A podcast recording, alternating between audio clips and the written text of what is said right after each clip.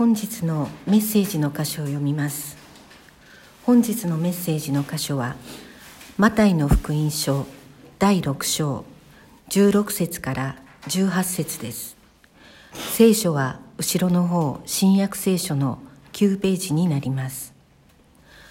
マタイの福音書第6章16節。あなた方が断食をするときには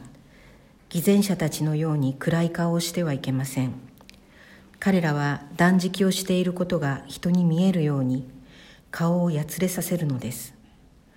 誠にあなた方に言います。彼らはすでに自分の報いを受けているのです。断食するときは頭に油を塗り顔を洗いなさい。それは断食していることが人にではなく隠れたところにおられるあなた方の父に見えるようにするためです。そうすれば隠れたところで見ておられるあなたの父が報いてくださいます。本日はこの箇所より「神様との秘密」と題してメッセージをお願いします。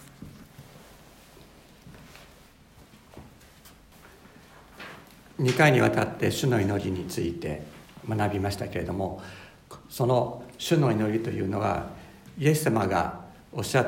教えておられる神様との秘密を大切にしろということの中での教えの一つであったわけです。施しをする時祈る時そして断食をする時それが神様との間のだけのあなたと神様とだけの秘密にしろとおっしゃった。なぜかというと宗教的な事柄というものが社会的な価値として認められる社会においては。その宗教的であるということによって自分の価値を高めることができる。そういう社会において私たちは自分のする施し祈りまた断食というものが自分自身を高めるような行為とならないようにすることが大切だとイエス様はお教えになったわけです。じゃあね今私たちのこの日本の社会では宗教的であるということが自分の価値を高めることことにはならないんですよね。普通の社会で。じゃあこれは私たちに当てはまらないのか例えば断食とかということはの教えは当てはまらないかというとそうではないと思います。それは教会の中教会の中で私たちがどう生きるかということに直接的に関わってくるということになるわけです。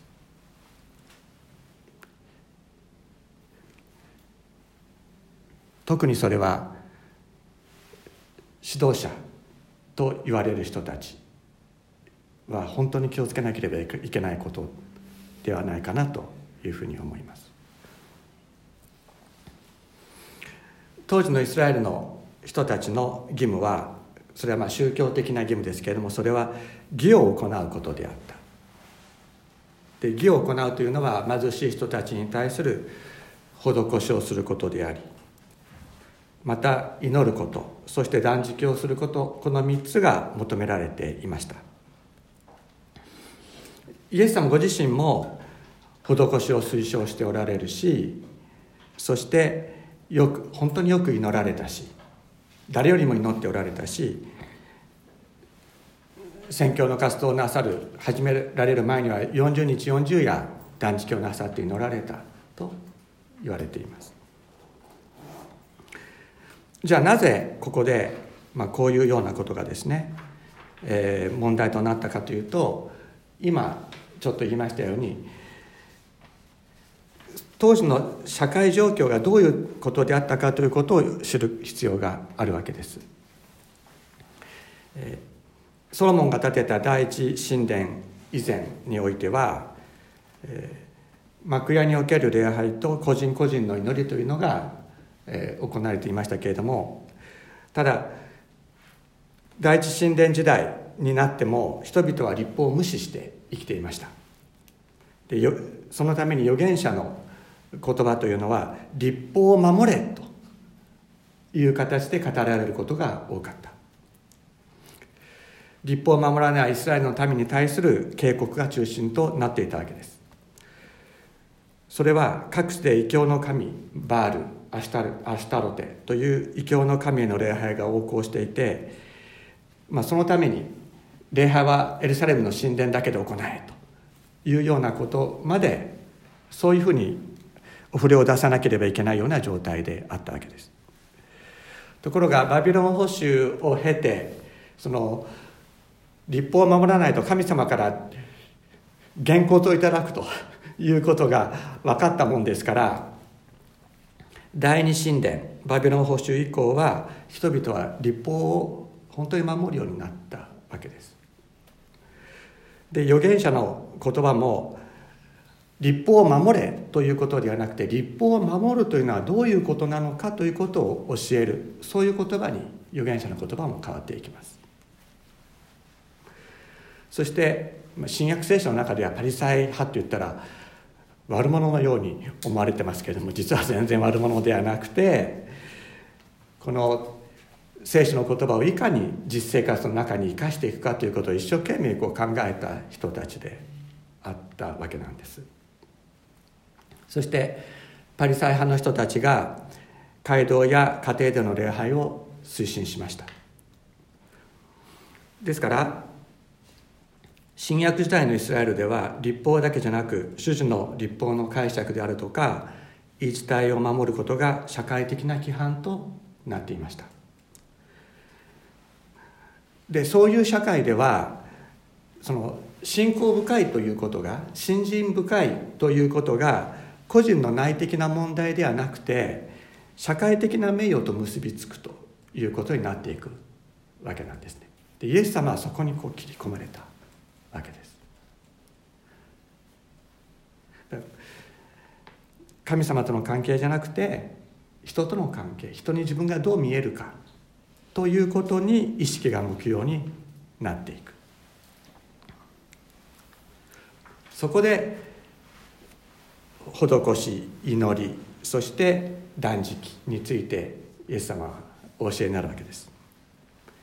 聖書における断食というのは立法が定める断食と立法が定め定めていない断食がありました。立法の定める断食というのは大祭司が年に一度大食材日にイスラエル全体の罪を許していただくための、えー、に動物の捧げ物の血を持ってですね死聖女聖女の奥の間にまで入っていってそこにある契約の箱の上に動物の血を振りかける。そのヨムキプールの日は全イスラエルが断食をしなければいけないと定められていました。これはレビキの16章に書いてあります。これは2019年であれば10月の9日から10日の間その日没から次の日没までが断食の期間と決められていて最も厳しく守る場合には水も飲まない。食べ物を食べないだけじゃなくて水も飲まないという断食が行われます。で、えー、バビロン捕囚後に定められた断食というのもありましてそれはイスラエルが危機をもうイスラエルが滅ぼされるという危機。その危機の記念をする、まあ、危機を記念するだけじゃなくてそれは救われた後に記念するわけだから自分たちの自分たちが犯した罪を告白しそしてそその中から救ってくださった神様を覚えると。そのために断食をしていました。それがですね、えー、バビロン捕囚を行ったネビガデえネブガデネザル王、え新バビバビロニア帝国のですねそのネブガドネザルによるエルサレムの包囲の開始日、まあ、これ12月に大体12月頃にある。それからエルサレムが陥落した日。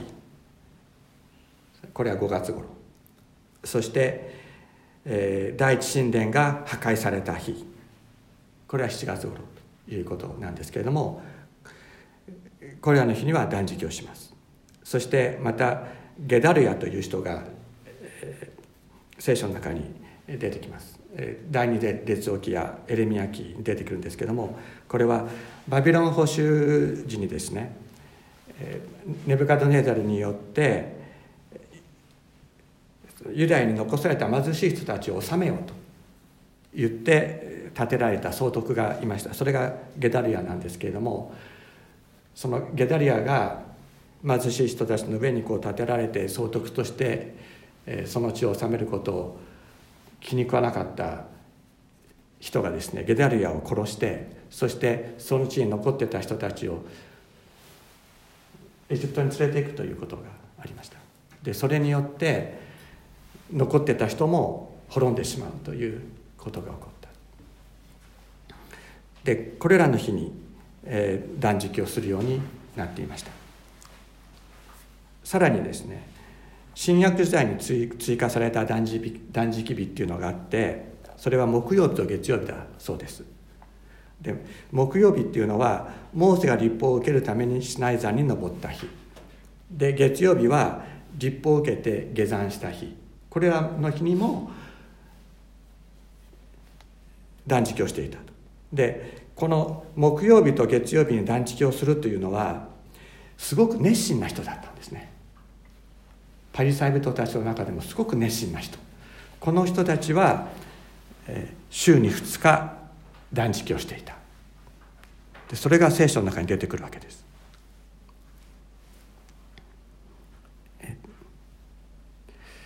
あちょっと待ってください。それを説明する前に、まあ、断食の方法っていうのは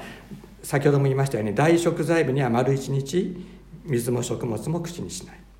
その他の日には日の出から日没までということだそうです。そして荒布を着てですねボロボロの服を着てそして灰をかぶって悲しみと残悔を表す。でそれが経験さの装いとなってしまっていた。で高慢な形式的主義的な、まあ、苦行であると、まあ、そのようにそれを評価する人もいます。本来は神様すいませんでしたって言って自分を低めるための断食が自分を高めるものになってしまっていたということなんですね。イエス様がこういうふうにおっしゃっています。ルカの福音書18章ですが2人の人が祈るために宮に登っていった。1人はパリサイ人でもう1人は修税人であった。パリサイ人は立って心の中でこんな祈りをした。心の中ですよ。口に出して言ったわけじゃないんですよ。心の中で思っただけだった。神は私は他の人たちのように奪い取るもの不正なもの勧誘するものでないことあるいはこの主税のようでないことを感謝します。私は週に2度断食し自分が得ている全てのものから10分の1を捧げています。素晴らしいですよね。行為としては。だけどこれが心の中でこの人の高慢となっていた。というのです。週に2度断食するというのはすごく熱心な人だったということです。全てのものから全然ごまかずごまかさずにきっちり10分の1捧げている。これも偉いことだと思います。だけどそれが自分の義となってしまう。そしてそれだけじゃなくて他の人を見下げる気持ちそれができない人たちを見下げる気持ちとしてなっているということところに罪があると。イエス様はおっしゃるわけです。で一方主税人は遠く離れて立ち目を天に向けようともせず自分の胸を叩いていった神様罪人の私を憐れんでください。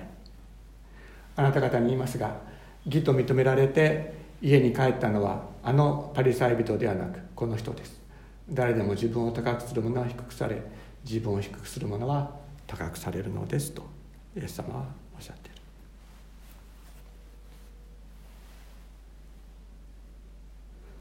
牧師や伝道者と言われる者たちはまた教会のリーダーと言われる者たちはこのことに本当に心しなければいけないと思います。では今私たちこの中に断食なさったことがある人いますか？なさったことあるありますね。ありますか？プロテスタント教会の多くでは断食ということを宗教的な義務とはあのしていないところが多いです。それはなぜかというと、えー、マタイの福音書にこのように書かれているからなんですね。ヨハネの弟子たちがイエスのところに来て私たちとパリサイ人はたびたび断食をしているのになぜあなたの弟子たちは断食をしないのですか？と言った。イエスは彼らに言われた。花婿に付き添う友人たちは花婿が一緒にいる間悲しむことができるでしょうか？しかし彼らから花婿が取り去られる日が来ます。その時には断食をします。と言ってイエス様が一緒にいる間は断食はしなくてもいい。できるわけです。断食なんかできないよ。花婿が一緒にいるんだから。とおっしゃった。だけどイエス様が取り去られる時自分たちからイエス様がいらっしゃらなくなった時その時には悲しみ断食をするとおっしゃった。だから精霊と精霊が精霊としてイエス様が私たちのところにやってきてくださって一緒にいらっしゃるということを私たちは体験して生きている時断食する必要はないよとイエス様がおっしゃってるとプロテスタント教会では理解するわけです。ただ人生の苦難の中で神様神様の前に本当にこう砕かれて祈る時そういう時また友のために苦しんでいる友のために祈る時そういう時に断食をするということが尊い行為だと思います。このことを私たち断食今回の断食の教えを私たちの今の信仰生活の中にどどのように解釈して生きていくか。それはそれを現代のキリスト教会に当てはめると教会の中での働きや熱心さによって人を評価するということが行われるというところに結びつくだろうと。思います。信仰熱心な人とか信仰が強い人とか弱い人とかっていう言葉は多分この教会の中で私は一度も言ったことはない。あまあこういう話の中で言うことはあってもそういうことを言ったことは一度もないと思います。しかし以前集っていた教会ではこれは非常にねこういう言葉を非常によくこのことは使われました。この教会は信仰の弱い人のための教会ですとかって、うん、言われたりしてそれって一体どういうことなのかな？信仰の強い人がとか信仰の弱い人がとかって言われることがあった。信仰熱心な人とかって言われたら信仰熱心って一体どういうことなのか私分かんないなっていう感じするんです。本当ですよ。別に熱心に信仰生活やってるだけでないし。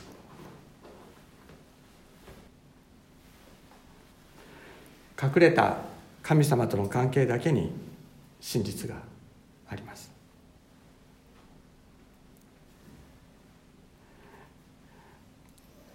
低められる低められた状況それがその時に私たちは断食をして神様との関係をの回復を求めるわけですけれども自分の罪深さを知ることそれから人生の苦しみ病気であるとか大きな怪我であるとか社会的立場を失ってしまうことであるとか人間関係が壊れてしまっても回復できないそういうような苦しみの中にある時そこに神様との関係の窓が開くのです。どんなに形式的に断食をしてもまた形式的に低いふりをしても本当に自分自身の罪深さを知ってもうこれはダメだ俺はもうダメだと思うほど神様もうあなたの憐れみを受ける価値も私はありませんと思うほどの苦しみに罪深さに泣く時。また病気や怪我をして自分で自分の理想での自分であることができない時自分自身で立ち上がることができない時また以前持っていた社会的立場を失って経済的にも苦しい状況に陥り苦しい中でまた人間関係が壊れてしまってその回復を自分で立て直していくことができない。そういう中で私たちは自分の弱さを知ります。しかしその時こそ神様との関係が開くのです。その時こそ断食の時なのです。物理的に断食しとって言ってるわけじゃないんです。それが断食。神様との関係が開く断食の時となる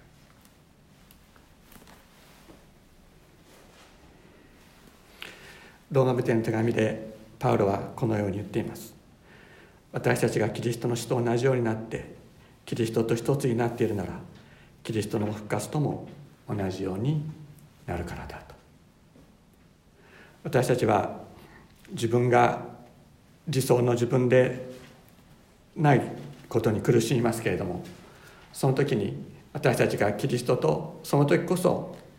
キリストの十字架と十字架のキリストと私たちが一つとなる時。そしてキリストの十字架のキリストと一つになる時に必ず私たちをよみがえらせてくださる方がいると聖書は言うのです。だから私たち今苦しく自分で自分を高めることができないと思っている時それでいいんです。自分で自分を高めようとしてはダメなんです。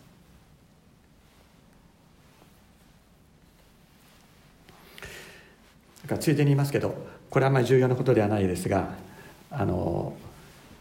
普通教会とかだと前に立って話したりいろいろやってる人が偉いなとかと思ったりすることってあるでしょ？でも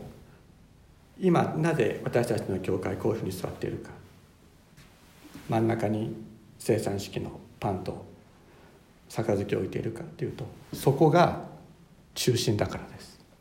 そこが正面なんです。こっちが正面じゃないんですよ。そこが正面なんです。そのことを私たちは意識してそして人がどのように用いられていようと用いられていまいと神様が一人一人を本当にその苦しみの中から必ず立ち上がらせてくださることを覚えて共に乗っていきたいと思います。お祈りをしましょう。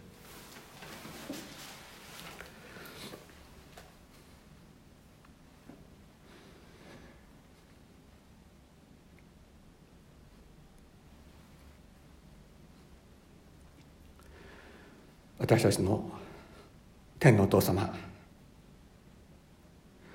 あなたは私たちにその人生の一番苦しい時に声をかけてくださいました。最も低められ自分が自分で分からずまた人に癒しめられ病や怪我に苦しみ社会的な立場を失ったり人との関係を大切な人との関係を失った。そういう苦しい時にあなたは私たちのところにやってきて私たちの上に手を置き私たちの心を開いてくださいました。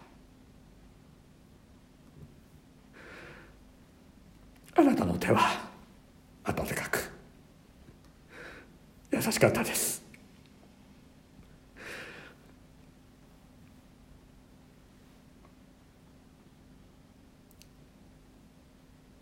そのことを忘れないようにしたいと思います。今も苦しみの中にある一人一人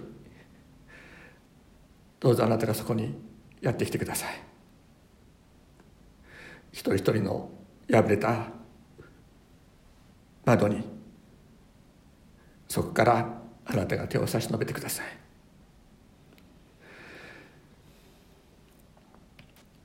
あなたでなければ解決することのできない。あなたのその問題にあなたの解決をお与えくださいますようにお願いします。イエス様の尊い皆によってお祈りします。アメン。しばらくお祈りをしましょう